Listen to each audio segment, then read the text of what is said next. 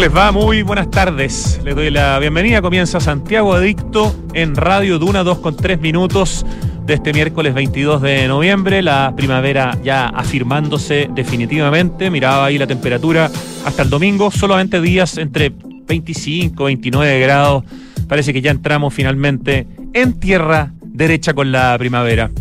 Hoy en Santiago Adicto vamos a hacer el programa al revés. Se han fijado que normalmente tenemos una entrevista más larga primero y a veces una segunda entrevista más cortita. Bueno, hoy día como nuestro entrevistado principal es el gobernador Claudio Rego y nos ajustamos a su agenda, vamos a conversar con él a partir como de las dos y media. Pero primero, en la primera parte del programa, vamos a tener una entrevista más cortita con Josefina Andreu de Metro 21 que es un emprendimiento que tiene que ver con arte público y que llevan desarrollando todo este año un proyecto extraordinario que se llama Confluencia, que igual está relacionado con el gobernador porque está financiado por el gobierno regional.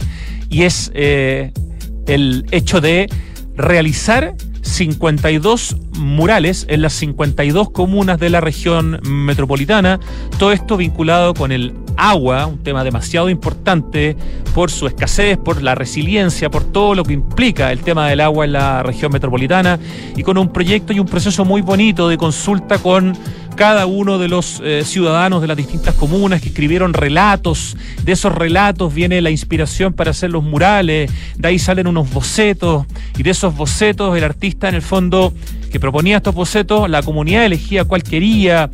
Eh, un grupo de artistas elegidos también por un jurado de categoría, entre los que estaba el gran Alejandro Mono González. La verdad, un proyecto súper redondo que está llegando a su fin. Ya están en el 90% de los murales, llevan cerca de, ¿cuánto eran? 47, 46, 49 comunas, no me acuerdo. Muchas, les queda muy poquitito, están terminando y queremos saber cómo ha sido el balance de este precioso proyecto que es el proyecto Confluencia de Metro 21 junto al gobierno regional de Santiago.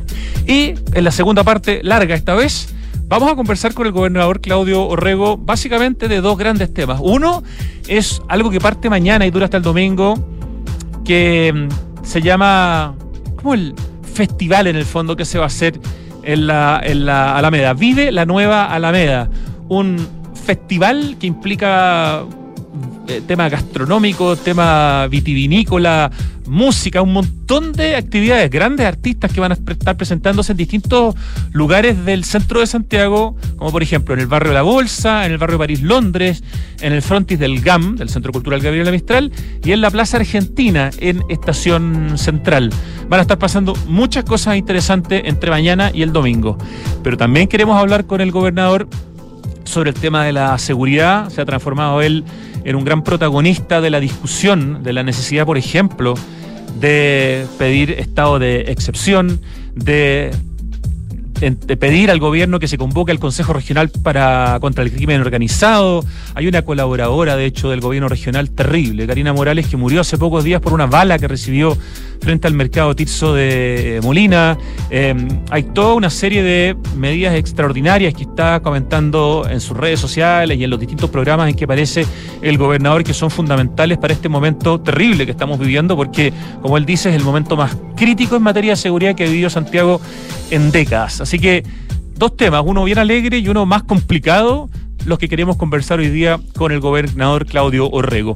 Y antes de ir a la música, solamente felicitar, quiero felicitar, porque sé que lo hicieron ayer en los programas de la tarde, especialmente el Café Duna, escuché a Polo Ramírez y a Paula Frederick felicitando a Rodolfo Guzmán, el chef del Boragó y dueño del Boragó, que es uno de los restaurantes más premiados del mundo en los últimos años, porque él ha sido destacado entre los 10 mejores chefs del planeta, del mundo, por The Best Chef Awards 2023 y destacado por ser uno de los más influyentes e innovadores de Latinoamérica y por unir la biodiversidad con el patrimonio cultural chileno. Yo tengo una profunda admiración por Rodolfo Guzmán, creo que con su restaurante Boragó ha hecho un trabajo excepcional que ha traído a mucha gente a Chile y a Santiago especialmente para probar la experiencia de Boragó y eso en términos de imagen ciudad, de imagen país, de turistas que vienen a nuestro país y conocen Chile gracias al Boragó de imagen internacional, de haber estado presente en algunas ferias, estas exposiciones universales con también su gastronomía. Es un tremendo embajador de nuestro país, así que quería también felicitarlo en Santiago Adicto. En la música vamos a partir escuchando a un gigante, lo han llamado el padrino del soul, el hombre más trabajador del mundo del espectáculo, hermano soul número uno, Mr. Dinamita y estuvo en Chile y tuve la oportunidad de verlo y de entrevistarlo y no me olvidaré nunca en mi vida cuando vino en 1997 a tocar al Estadio Chile, en esa época se llamaba Estadio Chile, también Estadio Víctor Jara, un 4 de diciembre del 97 con 22 músicos en vivo y teleoneado por los tres. ¿A quién me refiero? Al inmenso James Brown. Lo escuchamos con I Got You, I Feel Good. I feel good. I knew that I would not. I feel good. I knew that I would not. So good, so good. I got you. Wow, I feel nice. A sugar and spice. I feel nice. A sugar and spice.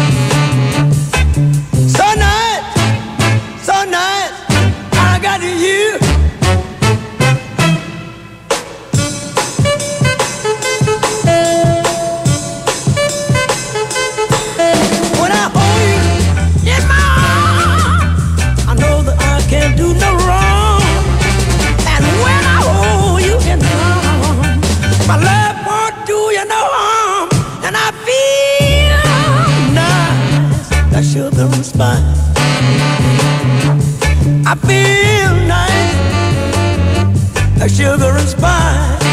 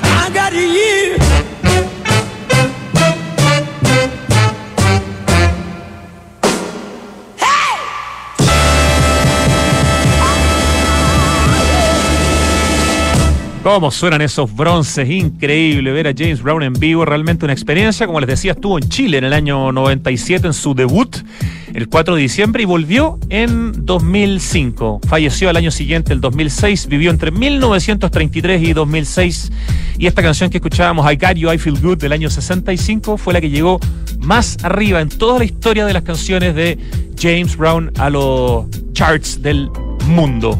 Temazo, grande Richie Qué lindo recordar a James Brown. Y estamos en línea con Josefina Andreu, quien lidera Metro 21, desde este emprendimiento de la industria cultural donde desarrollan, entre otras cosas, el arte público. Muy buenas tardes, Josefina. Hola, Rodrigo. Muy buenas tardes. Qué rico saludarte para poder ya empezar a, contar que este proyecto tan ambicioso, tan grande, del que conversamos hace varios meses cuando estaban partiendo, está empezando a llegar a su último ciclo, a su cierre. Me refiero al proyecto Confluencia, esta ruta de murales en toda la región metropolitana, es decir, un muro en cada una de las 52 comunas de la región metropolitana. partamos por el estado actual. ¿En qué está Confluencia, Josefina Andreu, en estos momentos? ¿En qué etapa? Ahora, como tú bien lo dices, en la etapa final estamos muy emocionados en realidad porque ya llevamos 46 de los 52 murales y estamos en todo el proceso em, ya de cierre del proyecto, eh, en donde se va a lanzar un libro, un, un video documental con una canción muy linda que, que hizo Anita Tiyux para este proyecto. Entonces estamos ya preparando todo el cierre de lo que ha sido la ejecución de este gran proyecto que ha durado más de un año. Y, mm, y bueno, ya empezamos a publicar las obras y a través de las voces de cada uno de los artistas eh, que hay detrás de esas obras y que hay detrás de todo el proceso de participación que ha sido lo más importante. Absolutamente. En la página metro21.cl, metro21.cl, yo estoy viendo en este momento por lo menos treinta y tantas obras eh, bien identificadas eh, por comuna, por artista, o sea, por ejemplo, la más reciente que está subida creo que es la de Win, que se llama Reciprocidad, que es de Perro Seco, en Isla de Maipo, el ritual de, la, el ritual de agua por un Edén por Violeta Delfín, eh, y así, en distintas comunas. Hay una muy linda que me gusta, son todas muy lindas, pero a mí me gusta mucho una que está en Pedro Aguirre Cerda, que se llama El agua de mis sueños, que la hizo Anis. Y así, pueden ir revisando varias de las cosas que estamos conversando en la página de metro21.cl. El agua ha sido un tema fundamental en este proyecto Confluencia de 52 muros para cada una de las comunas de la región metropolitana, ¿correcto? Es correcto, porque aquí en realidad el gran desafío, nosotros nos dedicamos, eh, como decías tú al principio, al desarrollo de proyectos en el espacio público a través del arte. Entonces el desafío acá fue unir a través de un proyecto a toda la región. Entonces, ahí lo que hicimos fue desarrollar una metodología en el fondo en donde las obras no quedaran como un mural individual, como obras separadas en la región, sino que se unieran a través de una ruta. Y para esto era importante que hubiese un tema, un, como en una exposición, en una galería o en un museo que hay un texto curatorial. Acá dijimos que importante es que cada uno de estos murales hablen sobre un tema y qué tema más importante que nos compete a todas las personas de esta región y en realidad en el mundo, que es el agua. Entonces, abordamos el agua desde diferentes dimensiones y cómo lo hicimos es lo, lo más entretenido porque ahí empezamos a, a ver cómo podíamos hacer participar a las personas, a los vecinos y las vecinas de la región desde el inicio, o sea, antes de que se ejecutaran los murales. Entonces, hicimos una convocatoria abierta en donde llegaron más de 2.000 textos en torno al agua. En, el fondo pedimos textos de 100 palabras que hablaran desde dimensiones simbólicas, desde su importancia, desde memorias, para ir armando en el fondo en, en un tema holístico el agua para la región metropolitana. Y estos textos que nos llegaron a través de un jurado, los seleccionamos uno, en el fondo cada relato habla sobre una comuna específica y son los temas que nutren los murales. En el fondo, esos textos seleccionados, entregados por la ciudadanía y filtrados por un jurado, se le, entrega se le entregaron a los artistas para que se inspiraran en esos textos para el desarrollo de esos murales. En el fondo, para que el mural conversara con las memorias, con el patrimonio inmaterial, con, con los recuerdos, con las historias, con las leyendas de, de, de esa zona, de esa comuna, ¿correcto? Totalmente. Entonces, es muy lindo porque lo, lo, los relatos son de vecinos y vecinas de las comunas. Algunos son eh, poemas, otras reflexiones, otros textos más eh, de, de memoria. Entonces, cuando le entregamos los textos a los artistas, ellos, cada uno de ellos, que también, los 52 artistas, también fueron seleccionados a través de una convocatoria abierta. O sea, el proceso fue bien largo. También con jurado. También con un jurado, claro, experto en el tema. Donde estaba el Mono González, entre otros, ¿no es cierto? El Mono González, la Bici, claro, Denis Layton y Magdalena, porque ellos son... En, Magdalena Dardel, historiadora del arte, sí. Magdalena Dardel, porque quisimos también, o sea, sabemos la importancia que es seleccionar justo a los artistas que pueden plasmar a través de su obra este sentir y estas memorias de la ciudadanía. Entonces nos ayudaron a seleccionar artistas de diferentes formatos de diferentes técnicas. Por ejemplo, aparece Colectivo Color Tierra, que su mural es hecho de tierra. Aparece un mural que también incorpora elementos del espacio público, como el, el de Dani Rebeco. Entonces, lo que hicimos acá fue a través de este proyecto que también se diera cuenta del nivel de muralismo que hay en nuestro país. Entonces este jurado experto sí nos pudo ayudar en seleccionar a partir de cuatro corrientes estéticas también a los artistas que plasmaran los relatos en cada comuna. Entonces ahí ya empieza a aparecer las comunas y por lo tanto los municipios. Y esa parte ha sido realmente increíble. Estamos muy felices por la colaboración que hemos tenido porque, claro, no solo somos los vecinos, sino que también está cada uno de los municipios y aquí los partidos políticos se dejaron de lado. En el fondo los 52 municipios han colaborado muchísimo al proyecto y partieron colaborando en que cada municipio tenía que seleccionar el muro a intervenir en su comuna, a partir de ciertas cosas que les pedimos nosotros, como que el muro fuera visible, que el mural, perdón, también fuera un aporte a la comuna. Entonces, aquí eh, cada uno de los 52 municipios nos ayuda a seleccionar estos, estos 52 muros y comienza la ejecución. Los artistas comienzan a eh, retratar los relatos y ahí vuelven en el fondo a participar eh, los vecinos y las vecinas en la selección de los bocetos. Acá el equipo se ha dedicado todo este año a, a realizar juntas, talleres, eh, conversatorios para presentar el proyecto y a partir de eso y, y, invitamos a los escritores que sus relatos fueron seleccionados a ir a narrarlos a las distintas comunidades donde se pintan los murales y ahí los vecinos dicen, ok, el artista a partir del relato hizo estos dos bocetos y nos interesa más el dos porque nos representa mejor.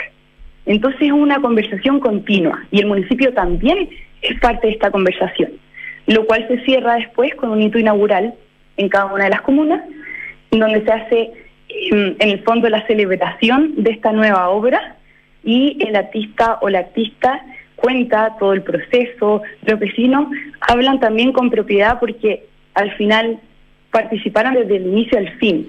Eso es fundamental para que sigan cuidando ese mural en el largo plazo, sentirlo como algo propio, Josefina Andreu. Totalmente. Estamos conversando con Josefina Andreu de Metro 21 de este proyecto Confluencia, que son 52 murales en las 52 comunas de la región metropolitana. Ya hay 46 realizados, esto está empezando a cerrarse. ¿Cuándo se termina formalmente el proyecto? ¿En marzo o un poquito antes?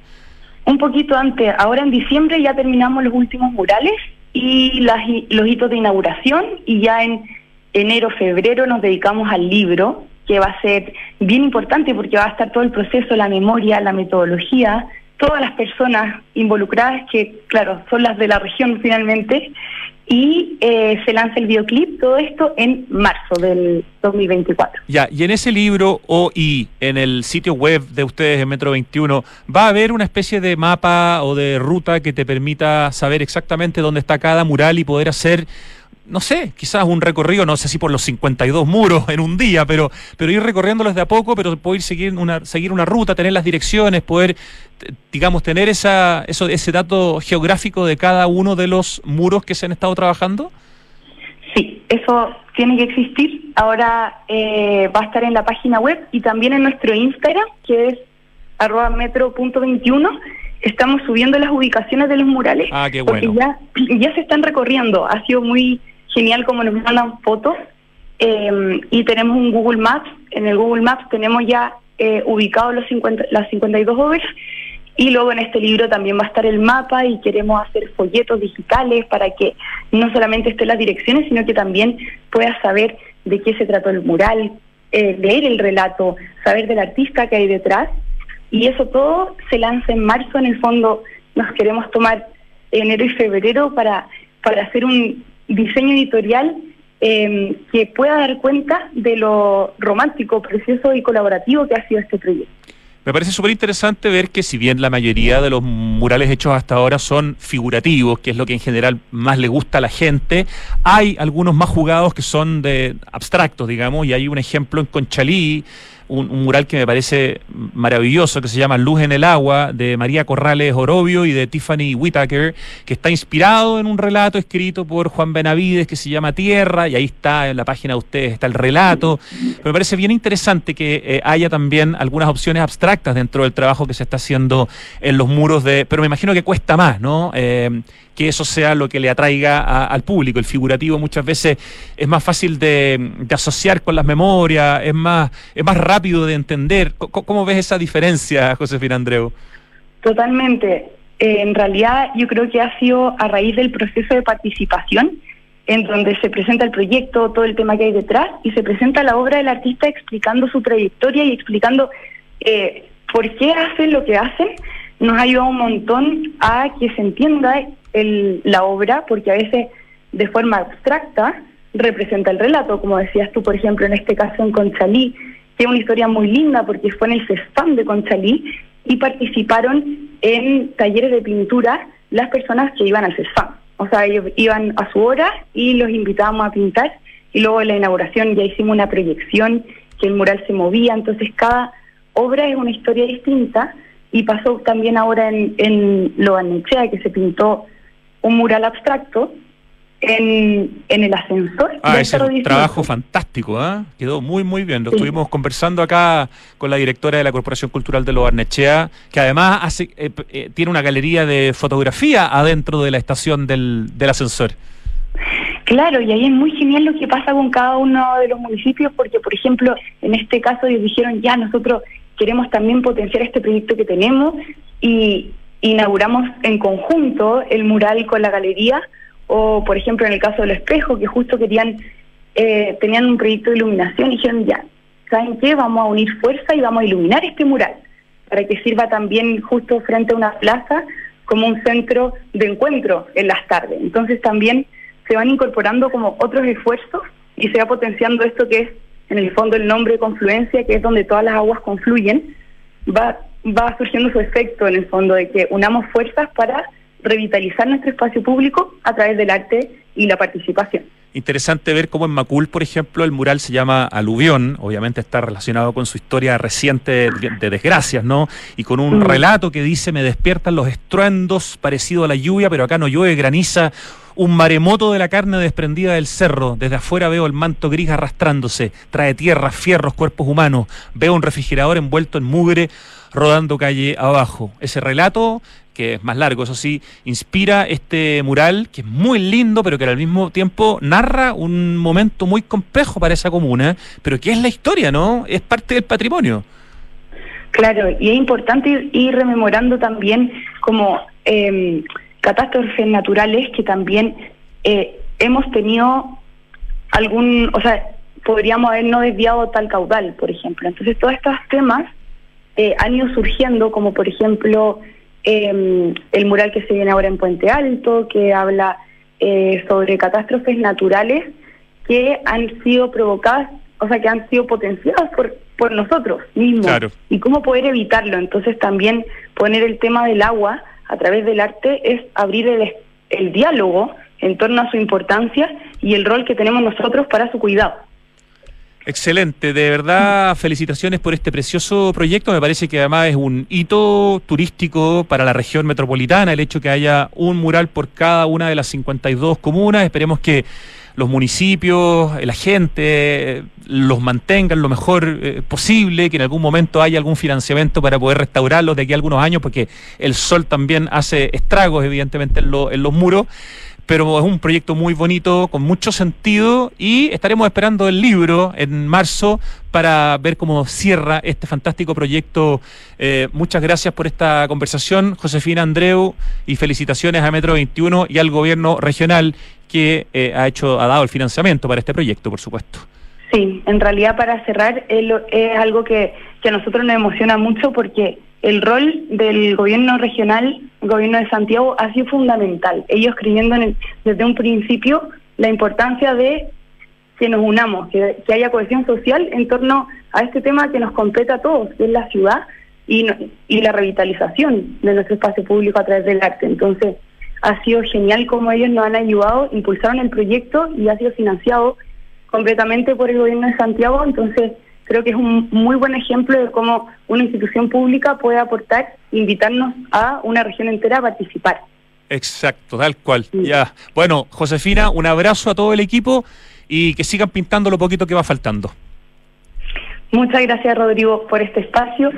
Que tengas muy buena tarde. Muchas gracias. Un abrazo. Nos, vamos, nos vamos a ir al corte, porque ahora a la vuelta del corte vamos a conversar con el gobernador Claudio Orrego. Volvemos en segundos. En Megacentro damos espacio porque sabemos que así llenamos de vida a los barrios. Por eso creamos infraestructura que combina bodegas, oficinas, comercio y áreas para actividades culturales con el fin de promover el encuentro de nuestros vecinos y aportar a la ciudad. Somos Megacentro, líder en el desarrollo de soluciones de bodegaje a la medida. En la Finis creemos en integrar para transformar, porque la excelencia se logra integrando a la academia, las demandas del nuevo mundo donde la sostenibilidad es una preocupación de todos. La carrera de Ingeniería Comercial cuenta con un sello en sostenibilidad. Somos la única universidad de América Latina que es Supporting Institution de la Iniciativa Financiera de ONU Ambiente. Universidad Finisterre. Integrar para transformar. Admisión 2024. Infórmate en finisterrae.cl. Tres sinónimos de innovar son mejorar, cambiar y Anglo American. Porque en Anglo American hacemos minería desde la innovación y estamos orgullosos de eso. Innovamos al usar energías renovables en nuestras operaciones. Innovamos al reutilizar el 90% del agua en nuestros procesos. Innovamos al impulsar el desarrollo del hidrógeno verde. Y con innovación reimaginamos la minería para mejorar la vida de las personas. Anglo American. Desde la innovación lo estamos cambiando todo. Qué rico es noviembre con tus tarjetas de Chile. Lunes, 20% de descuento en la Pet Chocolate. Martes, 40% de descuento en Telepizza y Pizza Hut. Y 40% de descuento en McDonald's pidiendo a través de Rappi. Miércoles, 30% de descuento en Doggies, Mamut, Tommy Beans y Juan Maestro. Jueves, 30% de descuento en KFC, Wendy's y China Walk. Viernes, 30% de descuento en bebidas preparadas en barra en Starbucks. Conoce tope y condiciones en bancochile.cl. Banco de Chile. Qué bueno ser del Chile. En pleno barrio El Golf se emplaza edificio Isidora y Benjamín de Inmobiliaria Hexacón. Una experiencia única de diseño, arquitectura y conectividad en una de las esquinas clave de Las Condes. Isidora y Benjamín es un proyecto boutique con exclusivos departamentos de uno y dos dormitorios, algunos con jardín privado y cuatro penthouse de dos pisos y con azotea privada. Conoce más en www.exacon.cl.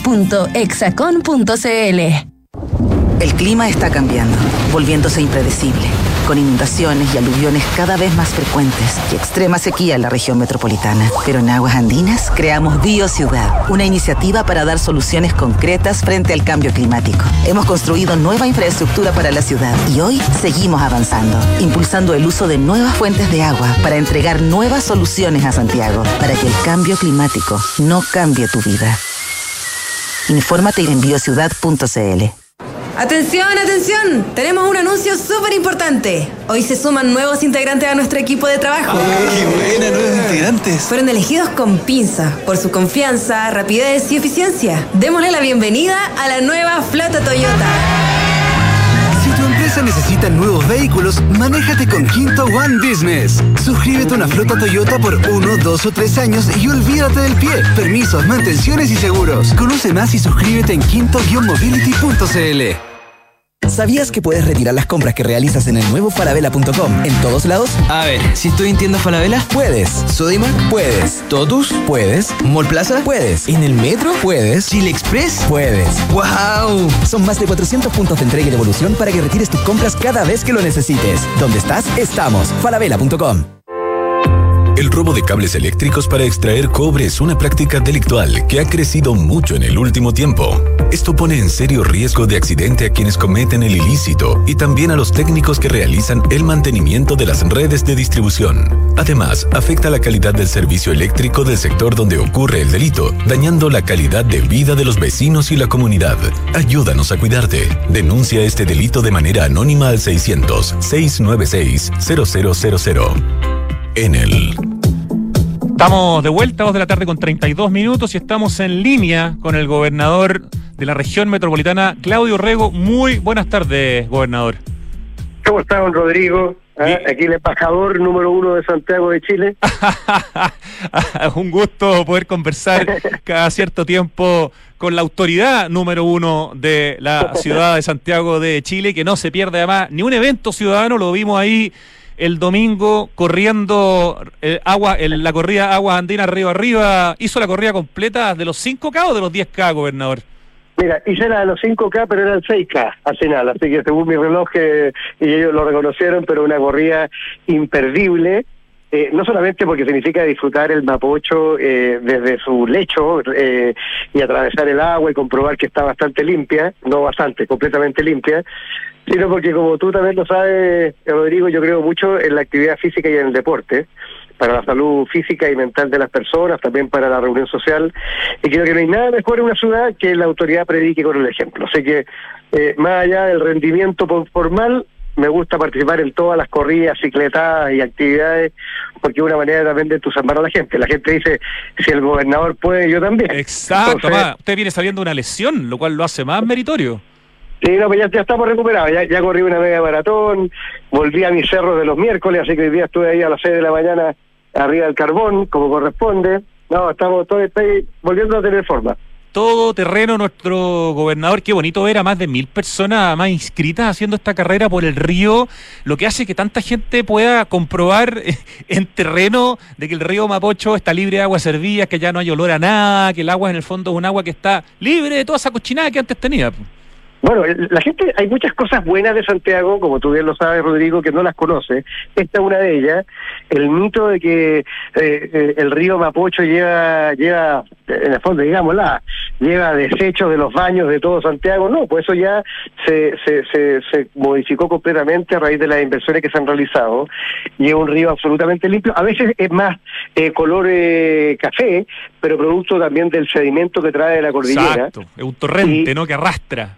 Claro, y para que para la gente que no sabe cómo es la carrera, la carrera en esta ocasión por lo menos yo había corrido la del 2018, en esta ocasión significó cruzar unas cuatro veces por lo menos el río Mapocho, ahí con unas cuerdas, todo muy entretenido, muy entretenido la verdad. Buenísimo, excelente. Eh, viene algo muy entretenido también a propósito de noticias positivas, después nos metemos en temas más complejos, viene algo muy entretenido y muy bonito y muy en la línea de lo que se está haciendo desde el gobierno regional, que es incentivar ir al centro de Santiago, que es incentivar eh, el volver a mirar la Alameda, que es el Vive, la nueva Alameda que parte mañana y dura hasta el domingo. ¿Por qué no nos cuenta un poco, gobernador, de qué se trata esta especie de festival que va a tener distintos hitos, o sea, lugares donde se van a estar celebrando cosas, pero todo, digamos, eh, vinculado con justamente la Alameda?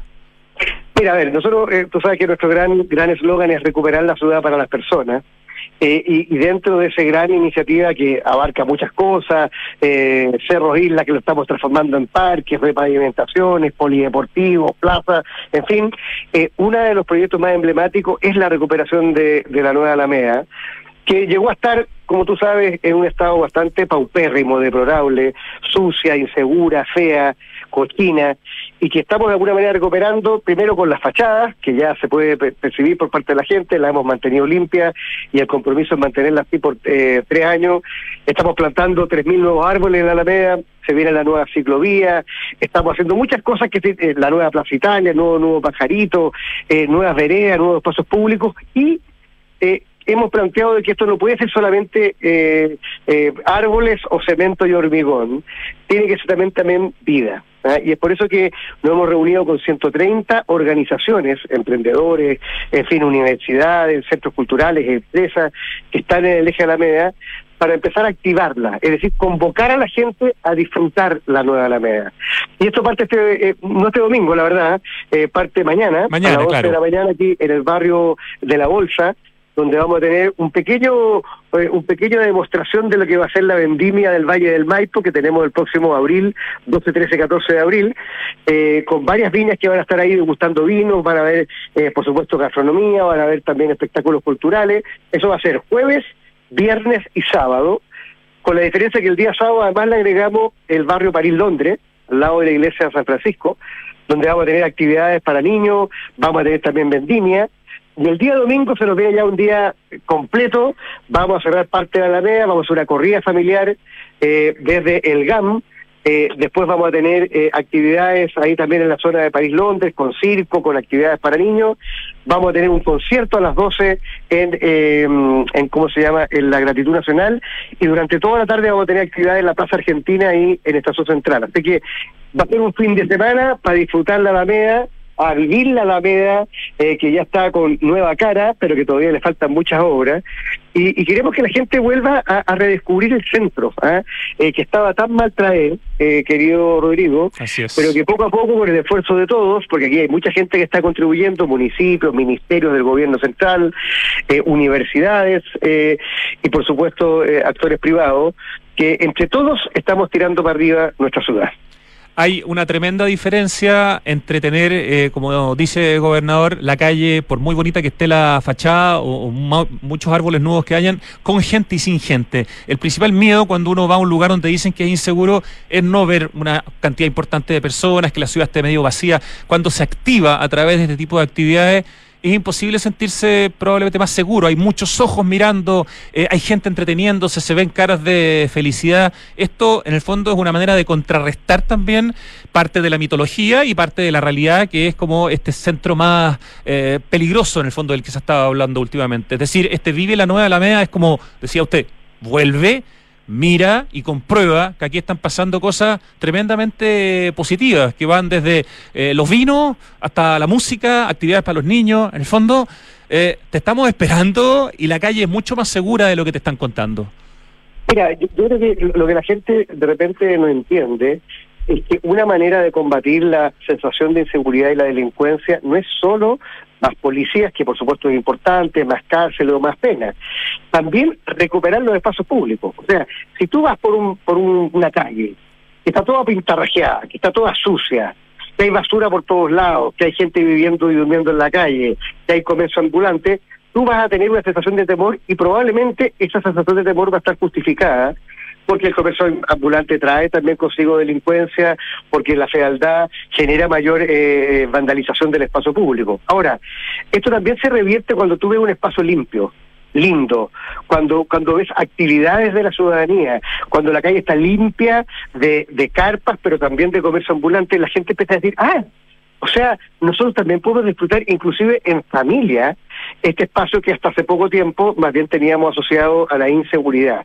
Eso es lo que está pasando en el centro. ah, y a mí me encanta ver cómo los comerciantes, las universidades, eh, los empresarios grandes, medianos y pequeños, los hoteles, oye, todos estamos como sumando, los municipios también, y distintos ministerios, en un país donde cada uno rema para por su propio lado y lleva agua para su propio molino, pucha que da gusto ver a todo el mundo empujando para el mismo lado.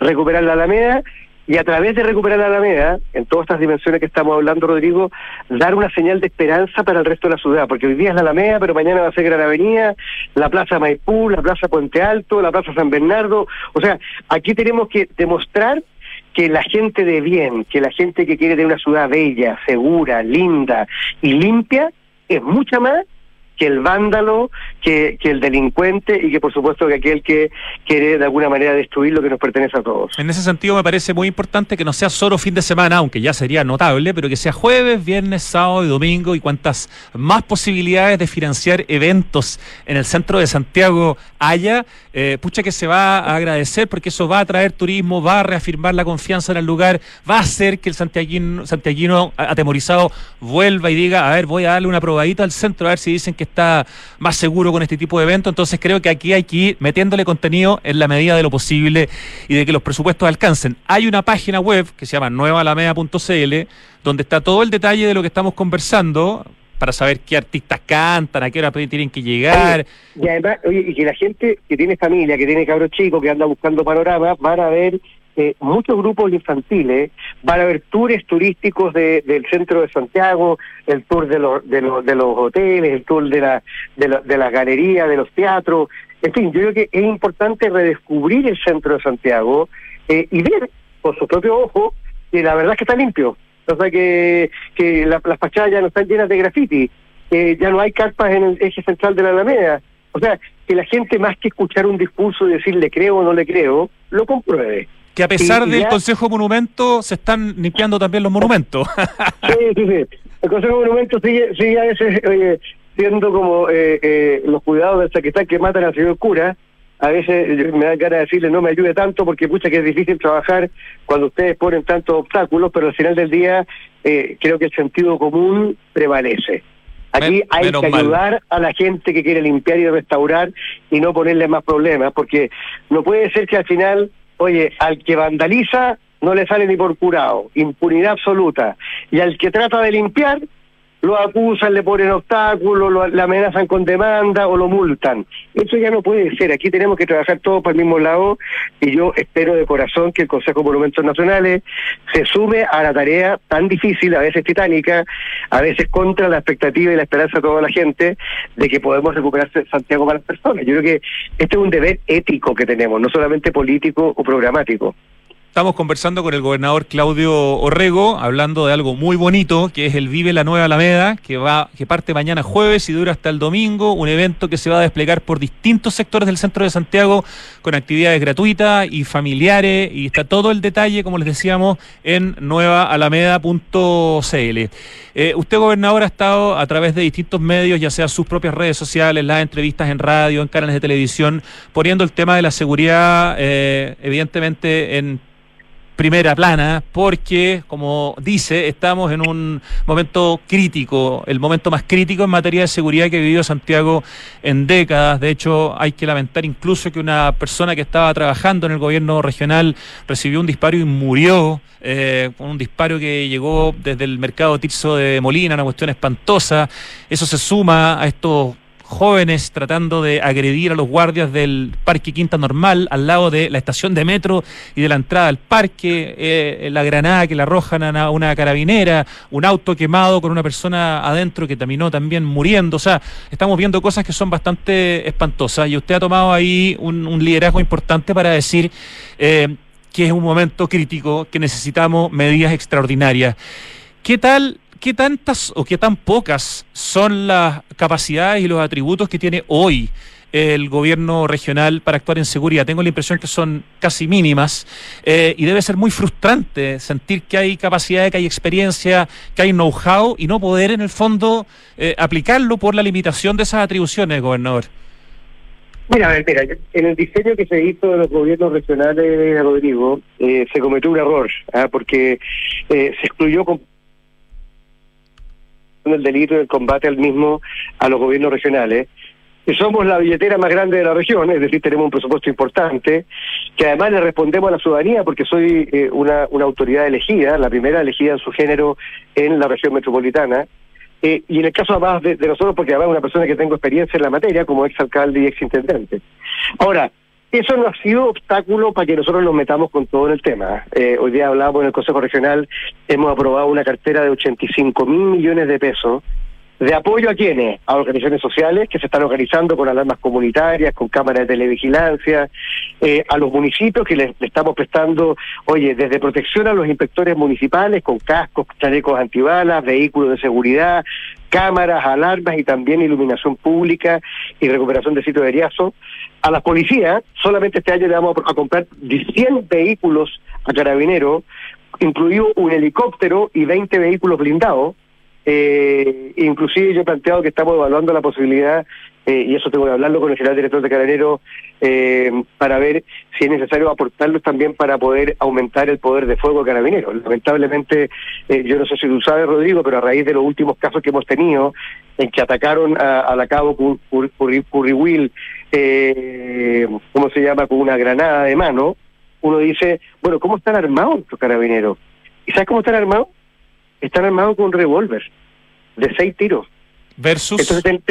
versus, oye, rifles de guerra, pistolas semiautomáticas con cargadores de hasta 40 tiros.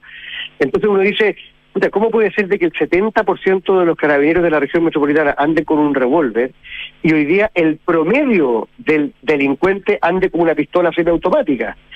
yo creo que aquí también tenemos que aportar y nivelar hacia arriba para que el Estado tenga al menos un poder de fuego equivalente ante los delincuentes que están cada día más violentos. Y por último, estamos ayudando a la Fiscalía en varios proyectos. Entonces, mira, no tenemos las facultades. Hoy día se inicia la discusión parlamentaria del proyecto de ley para darnos la, facultad de defender a las víctimas y de prevención del delito, pero te quiero decir, para tranquilidad tuya por lo menos, que no nos hemos quedado con los brazos cruzados, que estamos invirtiendo muchos dinero en esta materia y vamos a seguir haciéndolo. Ahora, no basta con lo que puede invertir el gobierno regional. Aquí le requiere con urgencia, Rodrigo, medidas drásticas de parte del gobierno. Le hemos pedido con insistencia que convoquen al Consejo Regional de, de Crimen Organizado, que entiendo que se va a convocar para la próxima semana, que se evalúe en serio la posibilidad del estado de excepción en la región metropolitana eh, para dar una señal, pero también para contar con el apoyo, al menos logístico, de inteligencia de las Fuerzas Armadas. Y por supuesto hemos planteado la expulsión inmediata de todo inmigrante irregular que cometa una falta o un delito que no sea de sangre. Eh, eso lo hemos planteado con insistencia, le hemos agregado otras propuestas, por ejemplo, que por qué no de una vez por todas no se declara infraestructura crítica las estaciones de metro, las estaciones de trenes y las intermodales en Santiago, de manera de poder reforzar con funcionarios del ejército, esa ley existe, ni siquiera es necesario un estado de excepción constitucional. Se puede declarar eh, infraestructura crítica y por esa sola vía tener apoyo de, militares. ¿Sabes para qué? No para reemplazar a las policías, Rodrigo, para liberar a las policías de estar persiguiendo a este crimen organizado que está matando a personas inocentes como Camila, como Karina Morales, que esta practicante que trabajaba con nosotros, que fue asesinada nada menos que a las seis de la tarde, mientras tomaba un taxi aquí en el centro de Santiago, en Tirso de Molina. No, una cosa que realmente eh, terrible para ustedes y para cualquiera, pero para ustedes tiene que haber sido algo muy, muy doloroso y que probablemente eh, produce mucha impotencia también en ver que todas estas cosas que usted está pidiendo en el fondo cuesta a veces desde el gobierno, digamos, que, se, que, vayan avanzando a la velocidad que uno, que uno quisiera. En términos de pedir estado de excepción, eh, ¿qué significa en la, en la práctica? Porque en el fondo las medidas extraordinarias de las cuales ustedes han hablado son estado de excepción, persecución de la ruta del dinero criminal expulsión inmediata, por supuesto, de los, de los migrantes delincuentes y presión efectiva a los nacionales. Pero cuando se está pidiendo estado de excepción, quizá uno entienda a pensar, ah, esto va a significar toque y queda. ¿Qué significa en la práctica? mira, en, estricto rigor, el estado de excepción es, un, eh, eh, es una declaratoria de como la activación de una herramienta jurídica que te permita utilizar a las Fuerzas Armadas en labores de seguridad interior. No te dice qué, te da un rango de posibilidades. O sea, no tiene por qué ser toque de queda, a pesar de que yo he dicho que hay mucha gente que se ha autoimpuesto un toque de queda o se lo han impuesto por, la delincuencia. O sea, gente que no se atreve a salir después de las 10 de la noche simplemente por temor a que la asalten. Segundo, tú puedes no solamente ocupar efectivos militares, que en algunos casos puede ser necesario, por ejemplo, en infraestructura crítica, sino que también tú puedes ocupar, ¿por qué no?, eh, vehículos, sistemas de inteligencia, eh, sistemas tecnológicos. Entonces, cuando uno dice esto es ampliar la capacidad del Estado eh, para efectos de poder combatir un crimen organizado que está cada día más organizado, muy abastecido de recursos y también de tecnología. Y en eso, algo que no lo he dicho, pero que lo quiero decir ahora, oye, yo he valorado mucho lo que ha hecho el gobierno en términos de la destrucción de los narcomausoleos en las poblaciones. Me parecía que era una medida urgente y pasaron muchos años y el gobierno anterior en que no se hizo nada. Pero no es suficiente, porque mientras no seamos capaces de incautar casas, la dehesa, de alguno de estos narcotraficantes muy poderosos, o cuentas corrientes, o, edificios completos, mientras no le peguemos al, al activo financiero de los grandes narcotraficantes, siempre van a aparecer soldados que son claramente el, último eslabón de la cadena. Entonces, yo creo que aquí eh, eh, uno de los grandes ausentes que hemos tenido en esta discusión, aparte de las policías, los fiscales y los jueces, es precisamente eh, el tema de impuestos internos y Servicio Nacional de Aduanas. Si ellos no se meten en esta pelea, Son fundamentales para hacer esta persecución de la ruta del dinero criminal, como dice usted, junto al tema del estado de excepción y a la expulsión de los delincuentes migrantes y la prisión eh, para los nacionales. Eh, gobernador, si, si, pensamos en las atribuciones, independiente de todo lo que han estado haciendo, como dice usted, por ejemplo, financiar cascos blindados, cámaras, chalecos antibalas para guardias municipales, eh, analizar la posibilidad incluso de comprar armamento, ¿eso, ¿eso es algo que puede hacer el gobierno regional? ¿Comprarle armamento más moderno a Carabineros? O sea, mira, hasta ahora ninguna de las compras que hemos realizado de vehículos, de cuarteles, de, tecnología, de drones o de helicóptero ha sido cuestionada. Okay. No veo por qué no podríamos eventualmente, eh, eh, ¿cómo se llama?, comprarle eh, armamento si fuera el caso. Ahora, yo no he podido hablar personalmente todavía con el director general de Carabineros, porque sí tengo los datos. El 70% de los carabineros de Santiago, cerca de 9.000, eh, tienen eh, simplemente revólver. Ahora, desconozco si hay un plan de compra, si ese plan se está ejecutando, porque, ojo, no siempre es un problema de dinero, Rodrigo. Nosotros le aprobamos a la PDI el año pasado eh, un proyecto de 5 mil millones de pesos para un sistema de reconocimiento dactilar y biométrico. Ha pasado un año y medio y todavía no se licita. Y esto va de interior a la PDI, de PDI interior, nadie se hace responsable, pero el hecho es que llevamos un año y medio, todo el mundo dice que es necesario, todavía no se licita, y el problema no es falta de plata. Entonces, aquí, junto con estar disponible a aportar recursos, también tiene que haber un compromiso de parte del Ejecutivo de sacar la pega rápido. O sea, aquí estas cosas eran para ayer. Claro, así como... La gente inocente está muriendo hoy día y los delincuentes están disparando hoy día. Entonces, aquí tenemos que actuar más rápido. Finalmente le quiero preguntar respecto de, de los atributos de, en seguridad, digamos, de, de, quienes hoy día la figura, en el caso del gobierno regional metropolitano es usted, pero los gobernadores regionales, ¿cuáles son los principales elementos que debieran tener eh, en términos de atribuciones para poder meterse con más fuerza aún en términos de coordinar, de tomar decisiones, de tener más fuerza para poder liderar esos temas en las ciudades que están gobernando, elegidos democráticamente, por un periodo además que se puede, ¿cierto?, duplicar, de cuatro años, pasar a ocho años si son reelectos. ¿Cuáles son los principales atributos que debiera tener eh, el, el, jefe en el fondo de la ciudad? Mira, nosotros hemos pedido al menos dos cosas. ¿ah? La capacidad de defender a las víctimas. Hoy día esa facultad está eh, radicada en los delegados que no se ejerce. O sea, las víctimas están solas. Y, y, y, no es cierto que los fiscales tengan por objeto defender a las víctimas, porque no, no, no son. Ellos están destinados a esclarecer los hechos, pero muchas veces, y a mí me ha, correspondido porque yo he estado visitando familiares de víctimas de la violencia durante la última semana, los últimos meses, la verdad, toda la semana una persona distinta, y en la mayoría de los casos yo soy la primera autoridad que llega a saludarlas, con lo cual eh, quiere decir que el, el Ministerio Público no está haciendo su pega. Eso es lo primero, defensor, defensoría o capacidad de poder querellarnos para defender a las víctimas y, o hacer programas de reparación.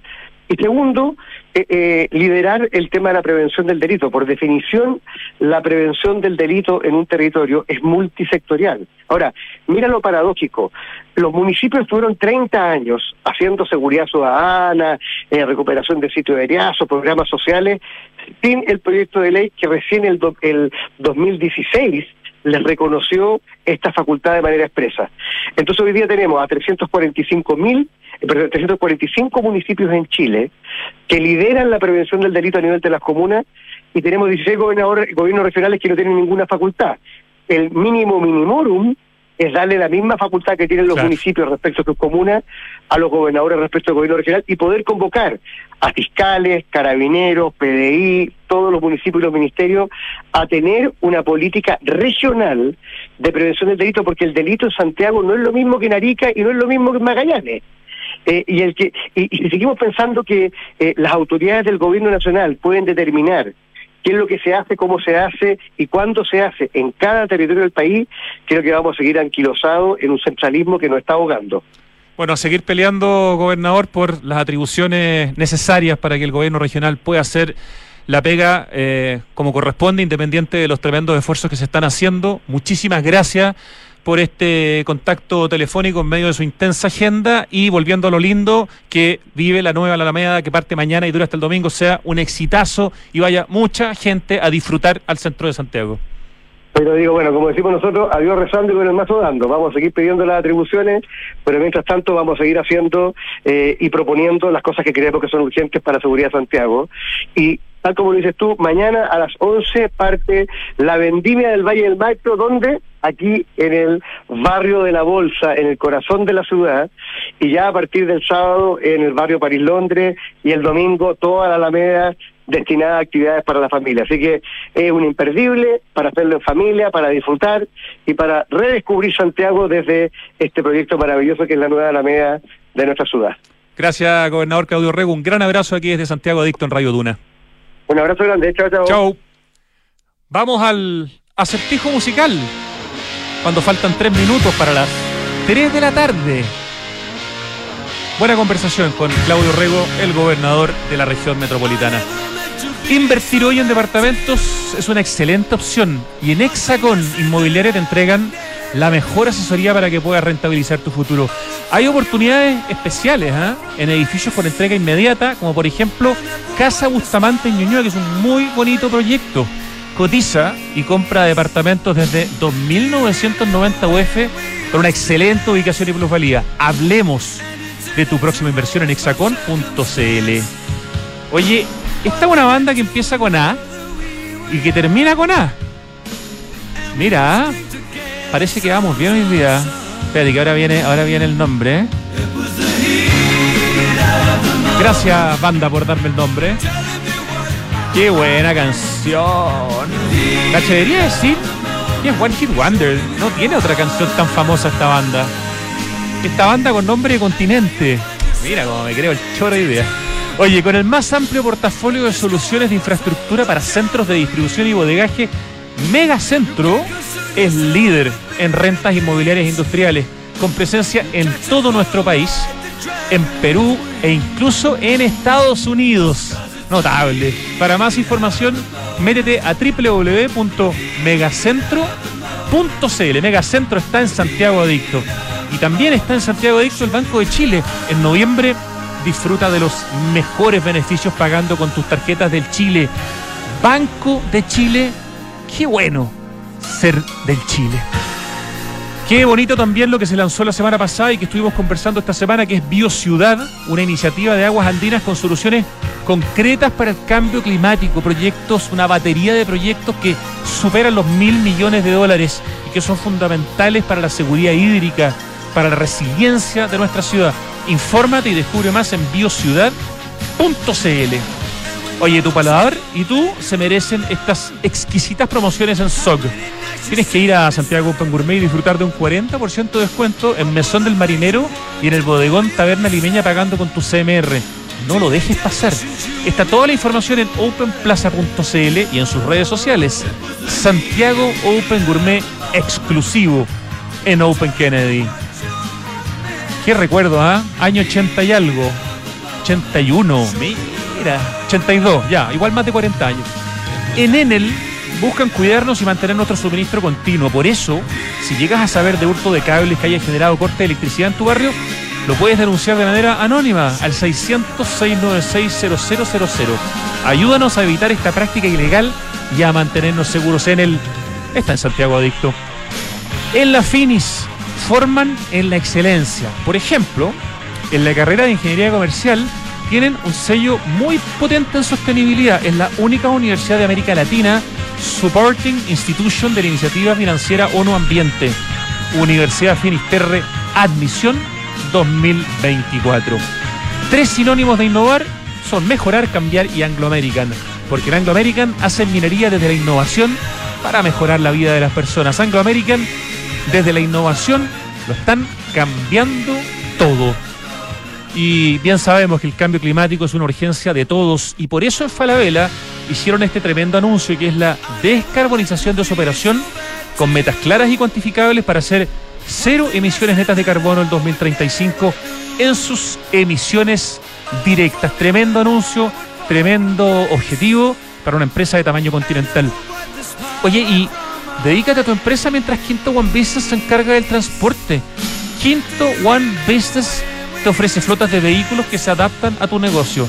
Suscríbete en quinto-mediomobility.cl y te aseguro que va a mejorar tu calidad de vida. Ya, lo que está sonando es una banda que se llama Asia, Asia, y la canción The Heat of the Moment. Veo a Richie con cara de 7. Un 7 me dice Ricardo. Yes. Nos vamos con un 7. Gracias Ricardo querido. Gracias a Lucho Cruces en el streaming. Pitu Rodríguez en la dirección de esta radio, equipo digital de Radio Duna, Francesca Ravizza en la producción y ustedes que nos escuchan, ya sea en directo o en la tarde o en la noche o al otro día o a la semana siguiente, no importa. Lo importante es que nos escuchen y a veces nos ven también por el streaming en directo o después más tardecito. Ya, un abrazo. Hasta mañana.